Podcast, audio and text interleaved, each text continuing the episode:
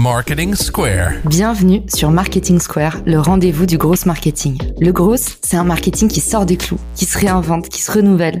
C'est aussi un mindset qui repose sur l'envie de se dépasser, de se détacher de ses opinions une bonne fois pour toutes et d'apprendre en continu. Si tu te reconnais dans cette description, que tu sois débutant ou expert, abonne-toi. Ce podcast va devenir ton meilleur allié. Vous êtes une marque ou une entreprise qui cherchez à étendre votre portée sur les réseaux sociaux ou bien un créateur de contenu à la recherche de partenariats? Richmaker est là pour vous aider. Cette plateforme de mise en relation entre marques et influenceurs spécialisée en B2B est conçue pour vous permettre de toucher de nouvelles audiences à moindre coût. Avec Richmaker, vous pouvez trouver les partenaires idéaux pour votre prochaine collab en un clic. Rendez-vous sur Richmaker pour faire le plein d'idées et développer ce levier inexploité qu'est le partenariat. Bon épisode à tous Bonjour à tous et bienvenue dans ce nouvel épisode de LinkedIn Secrets. Aujourd'hui, je vous dévoile mes meilleures pratiques pour poster une vidéo sur LinkedIn. Sur LinkedIn, la vidéo n'est pas le format qui vous permet de faire le plus de vues. En général, vos scores de portée sur les vidéos ne sont pas mirobolants. En revanche, la vidéo est un format extrêmement mémorable, c'est-à-dire qu'elle va vous permettre de créer un lien plus profond avec votre audience, plus personnel, mais aussi de faire passer vos messages de façon plus percutante. Autrement dit, l'attention d'une personne sur une vidéo est plus difficile à obtenir, mais derrière, vous observez souvent un meilleur impact. Le format vidéo sur LinkedIn est le format qui est le plus repartagé et c'est également un format qui drive beaucoup d'engagement. En moyenne, 20% de plus sur une vidéo que sur un post normal. Maintenant que vous êtes convaincu que la vidéo est absolument un format à investir sur LinkedIn, je vous dévoile les bonnes pratiques pour que votre vidéo devienne virale et touche un maximum de personnes. Première bonne pratique, télécharger la vidéo depuis LinkedIn. Ne confondez pas télécharger une vidéo sur LinkedIn et diffuser un lien externe vers YouTube par exemple. L'algorithme LinkedIn ne considère pas du tout ça comme la même chose. Dans le premier cas, vous créez un contenu unique pour sa plateforme. Ego Boost. Dans le deuxième cas, vous êtes en train de créer une passerelle vers son compétiteur YouTube. Selon une étude de PlayPlay, la vidéo native touchera en moyenne 40% de personnes en plus. Deuxième bonne pratique, la longueur de la vidéo. Je vous recommande le format de 45 à 60 secondes. Toutes les études sont unanimes, c'est le type de format qui engage le plus en vidéo sur LinkedIn. Troisième facteur essentiel, il faut que votre vidéo soit sous-titrée. Pourquoi? Parce que beaucoup de personnes ont leur vidéo en autoplay. D'ailleurs, sachez que c'est un paramètre que vous pouvez configurer ou pas dans votre LinkedIn. Et l'autoplay se déclenche automatiquement sans le son. De fait, commencer avec directement les sous-titres vous permet d'attirer l'attention deux fois plus facilement.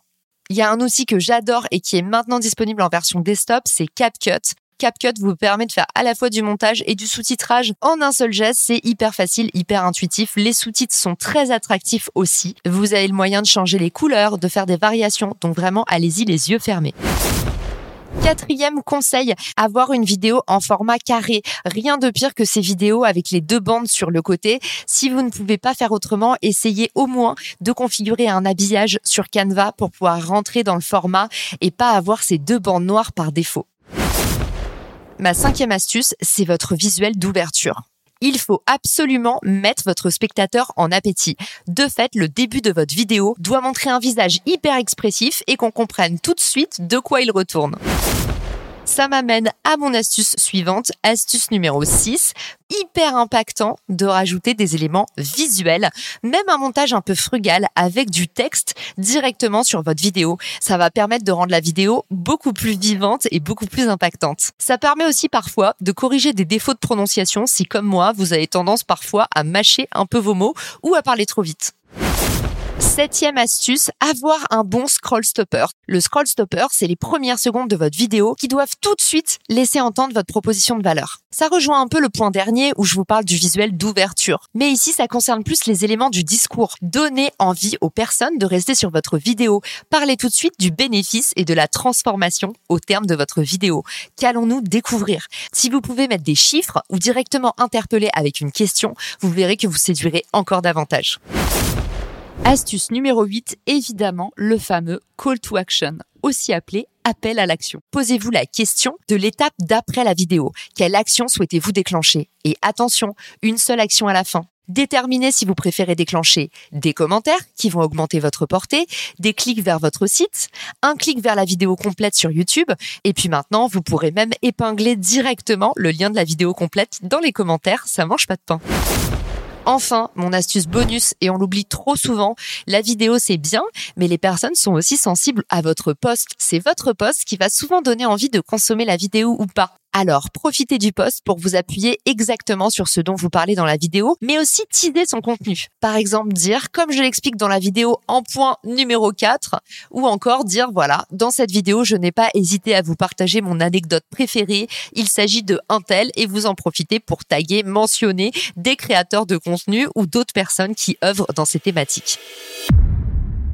C'est tout pour le moment. J'espère que vous y voyez plus clair au terme de cet épisode. S'il vous a plu, n'hésitez pas, partagez, repartagez le podcast sur les réseaux sociaux. Ça peut toujours servir à quelqu'un. Et moi, ça me sert à faire découvrir le podcast encore davantage. Je vous remercie mille fois pour votre soutien et je vous dis à très vite sur Marketing Square. Ciao! Si cet épisode te plaît, tu peux le partager en me taguant ou lui laisser 5 étoiles sur Apple Podcast. Marketing Square.